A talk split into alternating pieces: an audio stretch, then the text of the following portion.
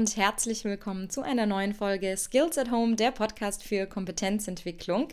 Mein Name ist Luisa Cimino. Ich darf die operative Projektleitung der Kampagne Skillaware betreuen und an meiner Seite wie immer meine Chefin, Organisationsentwicklerin und Programmleiterin der Kampagne Skillaware, Franka Burkhardt. Hallo Franka, ich grüße dich. Hallo Luisa. Franka, ich hoffe natürlich, dass es dir gut geht. Gehe ich da richtig in der Annahme? Ja, viel los. Bald Ferien. Stimmt, Ostern steht ja vor der Tür und ein Vögelchen hat mir gezwitschert, dass du in den Urlaub fährst. Ja, ja, Italien, genau. In die Wärme, weil es jetzt gerade kalt ist. So. Ja, Franka, ich würde sagen, ein optimaler Plan, den du da hast. Raus aus der Kälte, ab in die Sonne. Aber vorher widmen wir uns nochmal ein, einem ganz speziellen Thema und zeichnen beginnend ab heute eine Dreier-Podcast-Serie auf mit unseren Gästen vom RAF Zürich Staffelstraße. Die Gäste werden wir gleich noch vorstellen. Erst vielleicht eine kurze Einbettung in, in unsere aktuelle Thematik. Wir behandeln ja bei Skillaware schon seit einiger Zeit auch das Thema Berufsbilddisruption, auch vor allem am Beispiel des Fachbereichs Banking Operations. Und da haben wir gesehen, dass sich wirklich viele Veränderungen in diesem Bereich ergeben, Mitarbeitende sich teilweise echt massiv entwickeln müssen, verschiedene Entwicklungspfade für sich neu definieren müssen, entweder ein Wechsel innerhalb der Bank oder vielleicht auch ein Wechsel in die andere Industrie käme da in Frage. Und dann gibt es natürlich auf der anderen Seite auch ein ein Teil dieser Population, die durch die äußeren Umstände ihren Job verlieren wird. Und genau um dieses Thema wollen wir uns heute eben kümmern mit unseren Gästen. Deswegen haben wir das RAF Zürich Staffelstraße eingeladen, weil wir einfach aufzeigen möchten, okay, wie funktioniert dieser Prozess, wenn man beim RAF beraten wird? Wie funktioniert der Begleitprozess? Auf was müssen die, die Menschen, die einen Job verloren haben, vielleicht auch schon im Vorhinein achten? Und wir schauen uns auch an, wie das RAF und die Personalberater, die dort arbeiten, mit den Menschen zusammen auch in puncto Kompetenzentwicklung großartige Unterstützung leisten. Und da bin ich natürlich schon ganz gespannt auf die Ausführungen unserer heutigen Gäste. Ja, ich auch. Es ist ja so ein Tabuthema, so ein bisschen. Ja, absolut. Ähm, so aufs Raff zu gehen. Das ist ja, es ist so ein bisschen unheimlich und irgendwie auch schwierig. Und trotzdem sind wir alle froh, gibt's das. Weil wenn es das nicht geben würde, dann wäre es ja unklar, was dann passiert, wenn man mal keine Arbeit hat. Und das ist so ein bisschen wie Zahnarzt, oder? nee, ehrlich. Ein spannendes Bild, Franka. I see your point. Ja. Ja, oder man, man ist froh, hat man ihn aber man hofft, man braucht ihn nicht. So. Also das, das ist das Gefühl. Und wir werden heute aber mit den Menschen sprechen, halt, die hinter diesem Wort stehen, hinter diesem, hinter dieser Behörde stehen. Und damit kriegen sie eine Stimme, ein Gesicht und wir werden ganz viel erfahren, was da hinter der Bühne läuft. Und ich freue mich unglaublich, jetzt unsere Gäste begrüßen zu können. Ja, ich freue mich auch total und richte an dieser Stelle deshalb auch sehr gerne ein herzliches Hallo an Mariana Maximovic, Personalberaterin beim RAF Zürich Staffelstraße und Marco Micheluzzi, Leiter RAF Hartumstraße. Und vielleicht könntet ihr euch beide wie bei uns im Podcast üblich kurz vorstellen. Mariana, magst du beginnen? Hallo zusammen, danke vielmals für die Einladung. Ich freue mich sehr, dass ich dabei bin. Im RAF an der Staffelstraße betreue ich Stellensuchende hauptsächlich im Finanzbereich seit etwa zwei Jahren. Da sind einige Geschichten dabei und ich glaube, wir können da ähm, gut mitreden und haben ähm, einiges beizutragen. Ich komme selber aus dem Finanzumfeld, bin 16 Jahre für eine Grossbank tätig in verschiedenen Funktionen, so habe ich einiges kennengelernt und gesehen und ich freue mich sehr auf den Austausch mit euch. Vielen Dank, liebe Mariana. Wir freuen uns ebenso auf den Austausch mit euch. Und ich würde jetzt noch ganz kurz den Ball an Marco Micheluzzi übergeben. Vielleicht, lieber Marco, ähm, stellst du dich auch noch ganz kurz vor. Hallo zusammen, mein Name ist Marco Micheluzzi. Ich bin Leiter des RAF Hartumstraße in Zürich. Ich habe einen Hintergrund Geistes- und Kulturwissenschaften, ersten Geistes- und Kulturwissenschaften, habe ursprünglich mal Ethnologie studiert war dann einige Zeit selbst arbeitslos und habe dann meinen Einstieg in die Medienlandschaft gefunden und von dort dann zum RAF gewechselt. Vielen Dank, lieber Marco. Ähm, jetzt seid ihr RAF-Berater. Das heißt, ähm, ihr kommt also dann ins Spiel, wenn jemand erfolgreich die Anmeldung durchlaufen hat und in die Beratungsschlaufe reinkommt bei euch. Und wir werden heute auch nochmal gemeinsam diskutieren, wie das konkret aussieht, was es konkret bedeutet, wie so eine Customer Journey für die Stellensuchenden aussieht. Aber vielleicht so allererst nochmal zum Hintergrund. Ähm, was ist das RAF eigentlich? Also was ist das Ziel dieser Behörde? Also das Ziel von uns ist eigentlich, die Stellensuchenden dahingehend zu befähigen, dass sie möglichst schnell wieder eine Anschlusslösung finden und wieder zurück in den Arbeitsmarkt kommen. Das ist das primäre Ziel. Wir haben sekundäre Ziele, wie zum Beispiel die Vermittlung, also darum heißt es auch regionales Arbeitsvermittlungszentrum, weil wir Stellensuchende auch direkt an Arbeitgeber vermitteln. Das heißt, wir haben Jobangebote von Arbeitgebern, kümmern uns auch um, um den Kontakt zu Arbeitgebern und unterstützen diese auch bei der Suche nach geeigneten Kandidaten. Ist ja interessant, weil RAF ist ja eine Versicherung eigentlich. Das heißt, ähm, ihr möchtet natürlich, dass diese Leute schnell wieder einen Job finden. Also da ist auch Geschwindigkeit dahinter, weil man sonst natürlich hohe Ausgaben hat. Das heißt, sowohl der Kunde oder der Arbeitssuchende, der Versicherte, als auch ihr habt eigentlich ein gemeinsames Ziel, schnell wieder eine Stelle für, für den Kunden zu finden. Jetzt, wie, wie kommt es denn eigentlich zu diesen Kündigungen? Also was sind so die häufigsten Fälle? Zu den Kündigungen kommt es aus wirklich unterschiedlichsten Bereich und Ausgangslage. Also was nebst der ungewollten Kündigung, wo Arbeitgeber ausspricht, auch tendenziell ein Trend zu beobachten ist auf dem Arbeitsmarkt, sind die kompletten Projekte, die sich äh, nebenbei entwickeln, wo sehr viele äh, Personen, die arbeitstätig sind, einen befristeten Einsatz haben. Und zwischen diesen befristeten Einsätzen kommen wir dann zum Zug, bis, der nächste, bis das nächste Projekt anfangen kann. Und auf der anderen Seite ist auch ganz ein großer Teil durch Umstrukturierungen, also die ganze Digitalisierung, wie auch ähm, Automatisierung von vielen Prozessen in verschiedensten Bereichen. Und dann kommen Personen zu uns und, und sind nach einer neuen Lösung am Suchen gemeinsam mit uns. Und auch Gesundheitsbilder. Es gibt auch ganz klar Personen, die nicht mehr imstande und fähig sind, den gleichen Job wieder auszuüben. Du hast gerade gesagt, es gibt zwei, drei große Gründe. Das eine ist, und das ist vielleicht das bekannteste in den Köpfen von Bankmitarbeitern und Bankmitarbeiterinnen, ähm, und nämlich, dass man gekündigt wird, weil die Digitalisierung von Prozessen ähm, den Job mehr oder weniger ausradiert. Die zweite Sache ist ja so ein bisschen Laufbahnveränderungen. Heute haben viele Leute so Patchwork-Karrieren, also oder sie haben auch temporäre Stellen, wo sie eben in Projekten arbeiten. Dazwischen hat es große Lücken. Da brauchen sie oder kommen sie dann aufs RAF. Und jetzt, wenn du, wenn du, ich gehe zwar auf diese zwei vor allem ein, wenn du jetzt diese zwei Kategorien nimmst, was ist häufiger? Also ist es wirklich, ist es ein Mythos, dass diese Digitalisierung so viele Arbeitslose generiert? Oder sagst du, nein, viel häufiger haben wir eigentlich die, die eben in so Interimstellen sind? Also tatsächlich wäre mir nicht bewusst, dass wir eine Statistik führen würden über Kündigungsgründe. Aber so aus meinem Alltag und in, in direktem Kontakt mit Stellensuchenden, konkret aus dem Finanzbereich, was, äh, was ich auch hauptsächlich betreue und berate und begleite im Prozess, sind doch, äh, ist ein großer Teil ja, durch Umstrukturierungen ähm, betroffen von der Stellensuche. Auch ähm, ist es zum Teil das Alter, wo noch eine Rolle spielt, aber in, in bestimmten Bereichen ich würde sagen, das sind jetzt im Finanzumfeld die, die am ehesten, wo, wo zutreffen.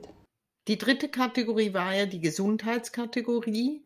Aber die, also wenn man gesundheitliche Probleme hat und dann den Job verliert, das sind aber, darf man das so sagen, das sind spezielle Formen ähm, von, also schlimme Schicksale eigentlich, die sich da abspielen. Aber das ist immer noch, sagen wir, im kleineren Bereich? Oder siehst du da auch da zum Beispiel Stresserkrankungen, Themen, dass sich das anfängt zu häufen? Also ich denke schon, dass wir eine Zunahme in der letzten Zeit eine Zunahme gehabt haben an Leuten, die aus gesundheitlichen Gründen sich angemeldet haben. Also die, dass der Stresslevel in der Arbeitswelt wahrscheinlich zunimmt und das auf allen Bereichen, also das ist auf jeder, jeder Funktionsstufe so. Da gibt es auch, oder es gibt auch viele Leute, die körperlich wirklich nicht mehr, nicht mehr diesen Beruf erfüllen können, den sie vorher gemacht haben. Und da haben wir eine Steigerung tendenziell. Wir haben auch ein spezielles Programm, um das zu unterstützen, mit der interinstitutionellen Zusammenarbeit, wo halt zusammen mit, mit der IV-Stelle dann geschaut wird, mit dem RAF, IV, Laufbahnberatung, Sozialdienst, was es für Möglichkeiten und Chancen gibt, für diese Leute wieder in einer anderen Funktion in den Arbeitsmarkt zurückzukommen. Also tatsächlich, und das ist, es wird in den Medien auch viel diskutiert, wir haben eine Zunahme von, von, von auch gesundheitlichen ähm, Problemen. Das haben wir bei Skillaware, nehmen wir das dieses Jahr auch auf, gell, Luisa, äh, im Zusammenhang mit Resilienz und Gesundheitsförderung. Korrekt, liebe Franka. Und da würde ich dann, würden wir da nochmal vertieft drauf eingehen. Jetzt kommen wir aber nochmal zurück auf den Moment der Kündigung. Und da gibt es ja ein Phänomen, das wir in der Vorbesprechung angeschaut haben, und nämlich dieses kündige ich oder werde ich gekündigt. Und da ist ein Unterschied, wenn man nachher aufs RAF geht. Und könnt ihr vielleicht hierzu noch was sagen? Also es ist ein, definitiv ein Unterschied, ob man selber kündigt oder ob man gekündigt wird. Und zwar ist, liegt das nicht so sehr beim RAF, aber das liegt halt bei der Arbeitslosenversicherung und wird von der Arbeitslosenkasse auch bei der Anmeldung angesehen. Wenn man selber kündigt, muss man halt mit, am Beginn mit Einstelltagen rechnen, weil es eine Art selbstverschuldete Arbeitslosigkeit ist. Das im Vergleich dazu, wenn, wenn einem gekündigt wird, dann äh, ist es ja nicht selbstverschuldet, sondern der Arbeitgeber hat einen aus diversen Gründen gekündigt und meistens gibt es dann keine Einstelltage. Kann natürlich sein, dass wenn sich jemand jetzt äh, irgendwie etwas zu Schulden kommen lässt und darum gekündigt wird vom Arbeitgeber, dass es auch dann halt eine Selbstverschuldung festgestellt wird.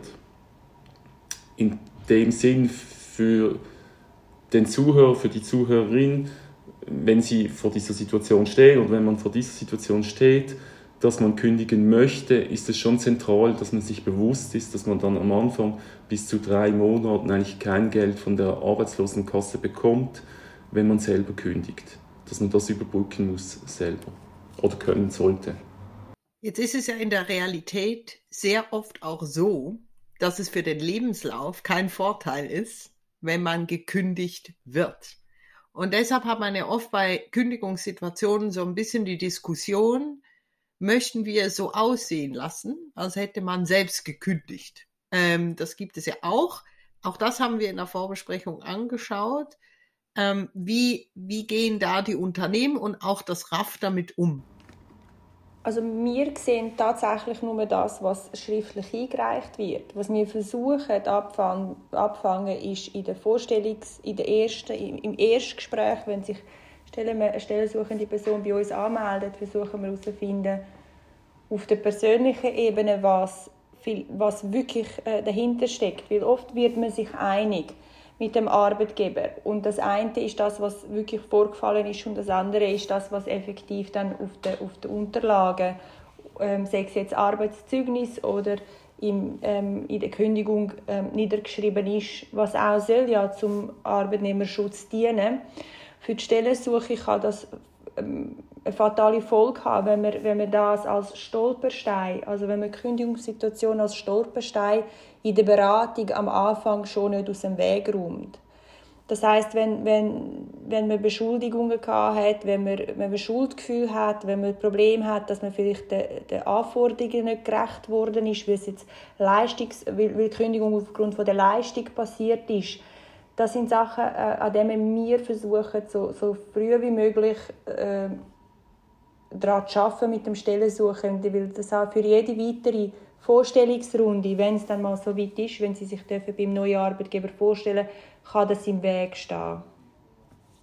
Das heißt, Also wenn man diese Situation hat, selbst wenn man es im Lebenslauf oder beim, beim Referenzschreiben vom Arbeitgeber noch als, als Eigenkündigung ausweist, wichtig ist dann schon, wenn man beim RAF ankommt, das zu kommunizieren, dass man eben nicht freiwillig gegangen ist und auch vielleicht, wenn es möglich ist, vom Arbeitgeber eine Art schriftliche Bestätigung zu bekommen für das RAF, dass es eben ein Agreement war und nicht eine, eine Kündigung, äh, nicht eine Selbstkündigung. Rein aus beratertechnischer Sicht und auch aus der Sicht, dass wir den die möchten näher begleiten und das so schnell wie möglich äh, in eine Wunschposition hineinbringen, ist es nicht vom Vorteil, wenn er uns gegenüber nicht transparent ist. Das, was aber schriftlich zwischen dem Arbeitgeber und dem Arbeitnehmer vereinbart wird, das ist nicht etwas, wo wir Einfluss nehmen können. Wir kommen erst davon mit über, wenn er sich effektiv bei uns anmeldet. Wir raten einfach, wenn es geht und wenn man es vereinbaren kann, dass, dass es äh, so aufrichtig und ehrlich ist wie möglich. Und das hilft am Stellensuchenden, am Arbeitgeber und auch der Versicherung am Ende des Tages weiter. Egal ob Kündigungsursache äh, äh, Leistung ist, gesundheitlicher Zustand oder weitere Gründe. Was muss man vielleicht noch hinzufügen, dass der Arbeitgeber, der ist verpflichtet, das Zeugnis wahrheitsgemäß auszufüllen. Also das ist eine Qualität des Arbeitszeugnisses bzw. Der, der ähm, Arbeitsbestätigung die muss wahrheitsgemäß sein. Das heißt, dass es da eigentlich nicht wirklich Divergenzen haben kann zur Kündigung.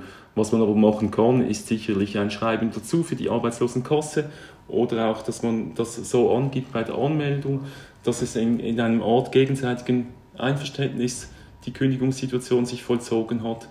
Das steht dann im Arbeitszeugnis drin und dann kann man das aber dann wird nachgefasst von der Arbeitslosenkasse eigentlich beim Arbeitgeber sowohl wie beim Arbeitnehmer, wie die Situation zustande gekommen ist und dort kann man ausweisen, dass es vielleicht nicht, ähm, nicht, nicht ein großes Selbstverschulden vorhanden ist. Das wäre vielleicht so der wichtige Tipp äh, für die, für die Situation. Was es aber nicht geben kann, ist eine absolute Divergenz zwischen äh, Arbeitszeugnis und Kündigung. Okay. Das heißt, irgendwo braucht es dann eben diese Transparenz und die ist ja nicht ganz einfach, wahrscheinlich auch emotional, weil man, gerade wenn man es nicht freiwillig macht, eine Art Schock hat. Wahrscheinlich haben das viele Leute, die wollten das nicht und dann passiert das. Und jetzt läuft ja aber die Sanduhr gleich ab. Also das heißt, man hatte eine Kündigungszeit von irgendwie drei Monaten oder auch mal sechs. Und dann, wenn man nicht in einem Outplacement ist, in einem von Unternehmen definierten Prozess, dann kommt ziemlich schnell das RAF ins Spiel.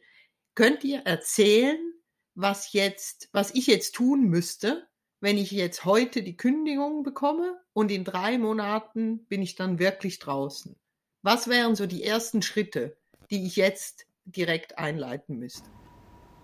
Also das Wichtigste wäre, dass du direkt beginnst mit der Stellensuche. Sich auch möglichst schnell beim ROF anmelden, macht Sinn, weil man schon in der Kündigungsfrist eigentlich von der Beratung profitieren kann. Man kann eventuell sogar Bewerbungskurse besuchen, was sehr sinnvoll ist oder was sehr viel hilft, vor allem wenn man schon länger nicht mehr sich beworben hat. Also die Bewerbungskenntnisse schlafen auch ein bisschen ein mit der Zeit oder es verändert sich die Situation und darum wäre es wichtig, möglichst schnell zum RAF zu gehen die meisten gehen ja dann erst irgendwie am letzten Tag der Kündigungsfrist, oder nicht die meisten, oder ein Teil geht erst am letzten Tag der Kündigungsfrist. Da verpasst man einfach drei Monate, die man schon gewisse Dinge machen hätte können, vor allem wenn man freigestellt ist. Also das kommt noch hinzu. Bei Freistellung lohnt es sich enorm, sich gerade beim RAF zu melden. Also das RAF ist ja ganz klar für alle Zuhörerinnen und Zuhörer, die hoffentlich nie in die Situation kommen. Aber wenn es denn passiert, also keine Berührungsängste, möglichst schnell Kontakt aufnehmen ähm, mit der zuständigen RAF-Stelle und natürlich auch sofort beginnen damit, sich einen neuen Job zu suchen. Jetzt ist es ja aber in der Schweiz schon kulturell so, dass dieses, dieses gekündigt werden auch mit einem Scheitern einhergeht, also mit einem ganz schlechten Gefühl. Jetzt wie geht ihr damit um? Diese Leute haben sich jetzt angemeldet, jetzt fängt, jetzt kommt es zu einem ersten Kontakt. Fällt euch das auf, dass da die Schweizer das vielleicht teilweise auch ein bisschen schwer nehmen? Und wie fängt ihr dann diese Klienten quasi auf? Also in der Schweiz und ich würde jetzt sagen speziell gerade im Finanzumfeld ist man sich gewöhnt, Höchstleistungen erbringen, zielorientiert arbeiten. Ähm, es ist immer noch eine Prestige-Szene. Man kennt sich im Raum und auf dem Platz Zürich. Und da ist es wichtig, dass Stellensuchende so schnell wie möglich ihr Netzwerk, äh, wo sie bisher hatten und gepflegt haben, involvieren. Was auch bedeutet, dass sie sich ähm, dass sie bekannt oder sollten bekannt geben, dass sie auf der Stellensuche sind.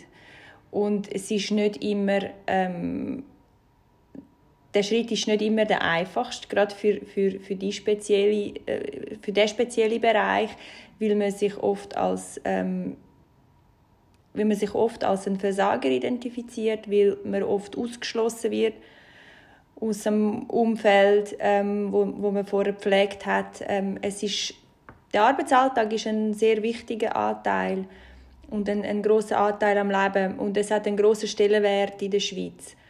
Und damit ist auch Verlust von einem Anschluss in der Arbeitswelt nicht das Einfachste. Und wenn jetzt ich kommen würde und ich wäre offen, offensichtlich schockiert über was mir da passiert, man hat ja auch all die Hemmungen. Also geht es denn im Beratungsgespräch mit, mit RAF-Beratern mehrheitlich wirklich nur um die Arbeitsintegration oder spricht man da auch über meine, sage ich mal, persönliche Situation. Also, dass ich halt traurig bin oder dass ich es nicht verstehe oder dass ich Angst habe, was die Leute über mich denken oder wie, wie stelle ich mir da dieses Erstgespräch vor? Also tatsächlich umfasst die Stellensuche alle Lebensbereiche und kann auf alle Lebensbereiche von, einer, von einem Stellensuchenden Eingriff oder einschneidend sein. Da dazu gehört auch der mentale ähm, Zustand von einer Stellensuchenden und das ist ein sehr wichtiger Teil auch hinsichtlich auf das Interview oder Vorstellungsgespräch merkt man schnell, was, mit was für einem Mindset dass eine Person kommt. Wir haben da im Kanton Zürich ähm, verschiedene Unterstützungsmöglichkeiten, externe wie auch interne Partner, wo wir Stellensuchende gezielt unterstützen. Jetzt konkret, wenn es um Mindset geht oder wenn es darum geht, dass man psychisch vielleicht nicht ähm, die Höchstleistung im Moment kann erbringen kann. Da haben wir auch psychologische Betreuung, wo man kann selbstverständlich in Anspruch nehmen kann, ohne dass das irgendwo ähm, abgebildet wird. Ähm, es ist in einem vertraulichen Rahmen. Gibt es vielleicht noch, gibt es noch zu ergänzen, auch, dass wir zu, also mit, einem, mit Mentoren aus der Arbeitswelt auch zusammenarbeiten, also dass wir da möglichst schnell jetzt das, was Marianne erwähnt hat, die Einzelberatung um die Kündigungssituation zu verarbeiten, einleiten, sprich der Stellensuchende dann das selbst machen kann, darf, muss, sollte. Also muss nicht, aber sollte. Und äh, mit den Mentoren haben wir auch eine Möglichkeit, dort eine, also eine Verbindung, ein Netzwerk zu schaffen, damit sie auch wieder irgendwie das Selbstbewusstsein in ihrer Funktion, in der Arbeitswelt irgendwie finden oder wieder zurückfinden. Und da sieht man schon, oder? Auch meine Annahme war so ein bisschen, das hauptsächlich eine Versicherung, oder? Da kommt man hin, da muss man wieder einen Job finden und dann, dann ist man wieder draußen. Aber eigentlich ist es viel mehr als das. Also ihr bietet eigentlich eine, eine relativ umfassende Beratung an. Also eben quasi die mentale oder seelische Begleitung bis zu einem gewissen Punkt. Ja, wenn man, wenn man diesen Schock erlebt aber eben auch die Begleitung dann, wie kommuniziere ich denn, wie kann ich mich verkaufen und natürlich ähm, die Begleitung an der eigentlichen Jobsuche. Jetzt, wo sind denn die Grenzen eurer, eurer Beratung und eurer Tätigkeit? Also wo sagt ihr, das bietet das RAF dann nicht an oder das wären dann Zusatzleistungen, die vielleicht der Versicherte dann selber übernehmen müsste? Und natürlich gibt es Grenzen. Also was wir nicht machen, ist psychologische Beratung bei uns selber. Das machen wir nicht, das können wir nicht bieten, dazu, sind wir auch gar nicht ausgebildet. Also das darf man auch nicht erwarten, wenn man aufs RAF geht, das muss man dann irgendwie privat lösen. Was wir nicht machen, ist ähm, die ganze IV-Beratung oder irgendwie äh, Pensionskassenberatung. Das, dazu sind wir eben auch nicht wirklich genug ausgebildet. Also das muss man extern irgendwie sich äh, holen oder suchen. Jetzt für den Normalfall denke ich, also wenn eine ganz normale Kündigungssituation vorhanden ist und diese Kündigung relativ gut verarbeitet wurde, dann sind wir ähm, eigentlich umfassend, umfassend da für die Stellensuchenden und können diese auch wirklich gut beraten. Sprich auch dann halt, was dazugehört zur Beratung, auch zuweisen zu Kursen oder zu Fachkursen oder Programmen zur vorübergehenden Beschäftigung, wenn das indiziert wäre. Wir kommen ja im nächsten Podcast nochmal ein bisschen darauf zu sprechen mit diesen ganzen Entwicklungspfaden und wie es auch aussieht mit, mit Weiterbildung neuen Berufsbildern. Jetzt würde ich deshalb hier noch die, die abschließende Frage oder Fragen stellen für diesen Podcast und nämlich, jetzt haben wir so ein, ein, eine Customer Journey quasi, also von, von dem Moment, wo mir klar wird, dass ich den Job verliere, über die, die Kontaktaufnahme mit dem RAF und dann eben diese Beratung, die da anfängt auf verschiedenen Ebenen. Jetzt, was sind bei euch so die Erkenntnisse, was sind die großen Herausforderungen, denen ihr begegnet oder besser gesagt, denen diese Menschen begegnet, die ihr dann natürlich mit diesen Menschen zusammen versucht zu lösen? Was sind so diese Aspekte, die ihr beobachtet oder die ihr häufig beobachtet? Dass man an etwas haftet, wo man vorher hat, wo nicht mehr so existiert oder wo es nicht mehr so gibt. Jetzt gerade bei den Umstrukturierungen oder, oder bei auch vor ein paar Jahren beim Outsourcing von gewissen Tätigkeiten, dass man die Tätigkeit am liebsten weiterhin ausüben in der gleichen Unternehmung und die gibt es schlicht und einfach nicht. Und dass man nicht versucht, die Energie aufzuwenden, um den potenziellen zukünftigen Job mit, des, mit, mit Erfahrung, die man bisher gesammelt hat, ähm, ein bisschen im Schau zu halten, sondern an dem klammert, was eigentlich hinter einem steht, wo eigentlich schon vorbei ist. Und dass der Zustand sehr lang kann andauern oder länger kann andauern, bis man merkt, dass man jetzt führen sollte und nach neuen Möglichkeiten und Chancen soll ergreifen Da kann ich nur unterstützen. Also es geht mir auch, oder das ist auch meine Erfahrung, dass die Stellensuchenden fast immer am Anfang der Stellensuche eigentlich die gleiche Position suchen, wie sie, wie sie gehabt haben. Dann halt bei einem anderen Unternehmen, also irgendwie kommt man aus einer Großbank, sucht man bei der anderen Großbank nach der gleichen Funktion als erstes und das geht dann so weiter. Dann sucht man halt bei Privatbanken, kleinen Banken und bis hier der, die Augen wirklich offen sind und auch diese, die Sichtweite, der Fokus ein bisschen breiter wird auf andere Möglichkeiten und Optionen, geht es meistens relativ lang und da verliert man wertvolle Zeit, vor allem wenn man bedenkt, was Mariano am Anfang gesagt hat, dass es wichtig ist, eigentlich gerade in den ersten Monaten sehr wichtig ist, möglichst viele Vorstellungsgespräche zu erreichen oder zu haben. Was wir machen in diesen Situationen, wir haben für Hochqualifizierte und Fachkräfte über 45 plus haben wir ein Einzelcoaching und meistens versuchen wir dann mit, mit diesem Einzelcoaching das ein bisschen aufzulösen. Dass diese, diese extreme Fokussierung auf das, was man gehabt hat, dass das irgendwie vergessen geht und dass die Leute dann breiter suchen und beginnen mit alternativen Lösungen zu suchen, wenn es die Lösung, die sie gehabt haben, gar nicht mehr gibt auf dem Arbeitsmarkt. Jetzt muss ich da noch mal reinspringen, weil das finde ich so ein kritischer Punkt, weil wir das auch kennen. Ich gucke zu Luisa, weil wir das auch kennen bei diesen ganzen Themen, beispielsweise der MEM-Passerelle, wo es ja die Möglichkeit gäbe, eben den Bankenplatz quasi zu verlassen und neue Rollen einzunehmen in einer anderen Industrie. Dieses Loslassen, das offenbar so schwierig ist und das auch so schmerzhaft ist. Jetzt sagt ihr ja gut, das geht manchmal ziemlich lange. Ja, allzu lange kann es ja nicht gehen, weil das RAF dauert ja nur zwei Jahre. Ist ja auch wichtig zu wissen da kann man nicht ewig bleiben, oder? Es ist nicht so eine, eine Lebensberatung, sondern das sind zwei Jahre. Das heißt, wenn man jetzt eineinhalb Jahre hier nicht loslässt, dann hat man nachher noch sechs Monate, um in einem völlig anderen oder fremden Feld was zu finden. Ist das, ist das ein, ein Problem, das auftritt? Also äh, rein technisch muss ich noch schnell hinzuweisen, nicht, dass der falsche Eindruck entsteht. Die Rahmenfrist geht zwei Jahre. Die meisten Leute haben nur 400 Taggelder, das sind eineinhalb Jahre. Also wenn man eineinhalb Jahre lang auf der gleichen Lösung, nach der gleichen Lösung sucht, dann ist äh, die Zeit beim ROF schon vorbei, wenn man dann beginnt mit der anderen Lösung. Einfach die, die Unterscheidung, technische Unterscheidung zwischen Rahmenfrist und Taggelder, dass man darauf achtet. Das wäre wichtig für mich noch. Und vor allem fängt, fängt die Jobsuche nicht an, wenn man sich bei uns angemeldet hat, sondern zu dem Zeitpunkt an, wo man von der Kündigung erfahren hat. Und das ist auch je nach dem Alter, könnte das ein halb, oder nach der Funktion kann das ein halbes Jahr vorher sein oder drei Monate vorher in der Regel. Im Schnitt sind es drei Monate.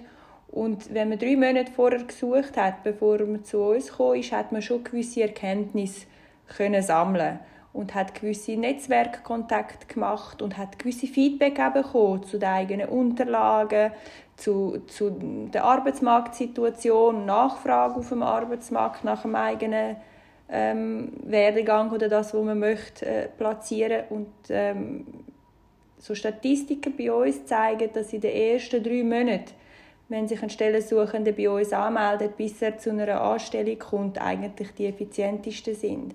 Danach nimmt das Interesse am, am, am Stellensuchenden sehr, sehr rasch ab. Je länger das die Stellensuche geht, je größer die Lücke im Lebenslauf entsteht. Okay, also das heißt, die ganze Geschichte verschärft sich da etwas, aber ich finde das sehr interessant, weil man ja immer denkt, man hat, man hat diese zwei Jahre im Kopf. Jetzt wissen wir, das sind ja nicht zwei Jahre ganz wahrscheinlich, sind vielleicht auch nur eineinhalb und es gilt ab dem Moment, wo ich von der Kündigung erfahre. Das heißt, nicht erst, wenn ich mit euch rede oder erst, wenn ich mit euch oder erst, wenn ich angemeldet bin.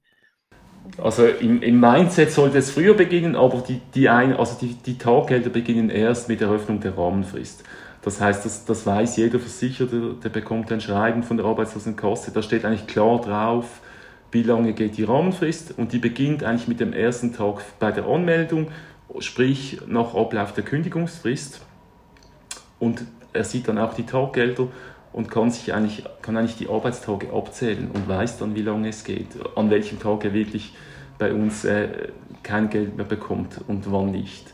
Das ist relativ einfach, Montag bis Freitag durchzählen, bis, äh, bis er auf die Zahl kommt, die bei ihm steht, was die, die maximale Taggeldzahl ist. Ähm, was aber wichtig wäre, dass die Standortbestimmung, die geistige Standortbestimmung, also wo stehe ich, was was bin ich, was bringe ich mit, was habe ich für Fähigkeiten? Und wo ist das vielleicht gesucht auf dem Arbeitsmarkt, dass er diese Überlegungen möglichst rasch macht und nicht irgendwie erst mit der Anmeldung bei uns oder auch nicht erst mit dem ersten Taggeld, das er hier braucht, sondern das sollte möglichst rasch geschehen. Und ähm, wichtig heute bei der Standortbestimmung ist auch, dass man sich nicht darauf fokussiert, was war mein letzter Job? Da komme ich wieder zu dem, was ich vorher gesagt habe. Was war mein letzter Job? Was muss ich dort, muss ich dort können? Sondern dass man da relativ breit überlegt. Was habe ich denn für Fähigkeiten? Was bringe ich für Ressourcen mit? Was, was könnte das noch sein? Was kann ich vielleicht auch in anderen Jobs brauchen? Was habe ich für transversale Fähigkeiten? Das ist so das Zentrale, dass man dort auch schon offen ist. Also viel, oft erlebe ich, dass die Leute eigentlich kommen und wenn man sie fragt, was können sie denn? Dann können Sie genau das, was im Jobbeschrieb steht, den Sie irgendwie vom letzten Job gehabt haben. Und Sie können alle viel, viel mehr meistens. Nur ist Ihnen das nicht bewusst. Vielen Dank. Es ist tatsächlich so, dass in meinem Kopf rattert das richtig gehend, weil wenn man diesen Prozess ja nicht selbst, also glücklicherweise nicht sehr regelmäßig durchläuft, dann ist das schon noch anspruchsvoll. Also gut, wir haben also die mentale Ebene, die sofort beginnt, weil man eigentlich keine Zeit hat, mental loszulassen. Also man muss relativ schnell loslassen. Dann kommt parallel dazu die effektive Anmeldung und, und, und die Taggelder und so weiter, die dann diese finanzielle Time-Limite setzen. Irgendwann enden diese Taggelder wieder. Und somit hat man eine mentale und eine wirtschaftliche Deadline irgendwo im Wissen, dass die ersten Monate eigentlich die besten Monate sind, um wieder einen Job zu finden. Und gleichzeitig wissen wir aber auch, die ersten Monate sind vielleicht auch mental noch die schwersten, um loszulassen. Was passiert jetzt mit denen, die es nicht schaffen? Also die halt Monat für Monat ähm, bei euch kommen und sich da auch bewerben, aber es will einfach nicht klappen oder vielleicht lassen sie auch nicht los ähm, können quasi diesen Fächer, dieses Spektrum nicht öffnen, versteifen sich auf Lohn oder auf, auf Stelleninhalte. Was passiert dann? Also kommen die nochmal in den Arbeitsmarkt rein oder sagt ihr ja, aber an einem gewissen Punkt wird es tatsächlich kritisch? Also erstens gehen wir davon aus, dass wir nicht sehr viele Leute aussteuern. Also aussteuern wäre, wenn sie bei uns fertig sind. Das sind doch nicht, das sind nicht Tausende oder, oder irgendwie so, die wir aussteuern. Das ist ein relativ kleiner Prozentsatz, den wir aussteuern. Und auch da gibt es Leute, die dann halt später wieder den Einstieg in den Arbeitsmarkt finden, wo es dann halt viel mehr Zeit braucht. Was aber sicher ist, ist, dass wir alles daran versuchen in der Beratung, wirklich diese Ansätze durchzubringen. Also nicht wir allein, sondern weil, das, weil wir gar nicht so intensiv beraten können, rein von den Zeitabständen auch, die wir haben. Also Sie sehen uns, als Stellensuchen sehen uns vielleicht alle vier bis sechs, maximal acht Wochen, wo Sie uns einmal sehen. Und da kommen wir vielleicht nicht so weit, aber wir haben wirklich sehr viele Programme und Unterstützungsmöglichkeiten, wo daran gearbeitet wird, eben Einzelcoaching, Strategiekurse, Mentoring, ähm, Einzelberatung. Wir versuchen da wirklich alles zu machen, dass, dass diese Phasen eigentlich des Trauens und des, des Verlustes, dass die möglichst schnell abgeschlossen sind und dass, dass der Mindset sehr schnell aufgeht für neue Möglichkeiten und, und Bereiche, auf die man sich bewerben kann. Und ja, es gibt halt Einzelne, denen gelingt das nicht in dieser Zeit oder die haben auch wirklich eine schwierige Phase, vielleicht auch gesundheitlich noch schwierige Phase dazu oder äh, sind irgendwie finanziell so schwierig aufgestellt, dass, dass sie beim Sozialdienst noch angemeldet sind. Diese Problemfälle gibt es oder diese Situationen. Und dann ist es halt so, dass man bei uns wirklich irgendwann an die Deadline kommt und die Unterstützung hier aufhört und eventuell beim Sozialdienst dann beginnt. Sehr gut. Also was nehmen wir mit? Wir nehmen mit, Mindset ist wieder mal alles.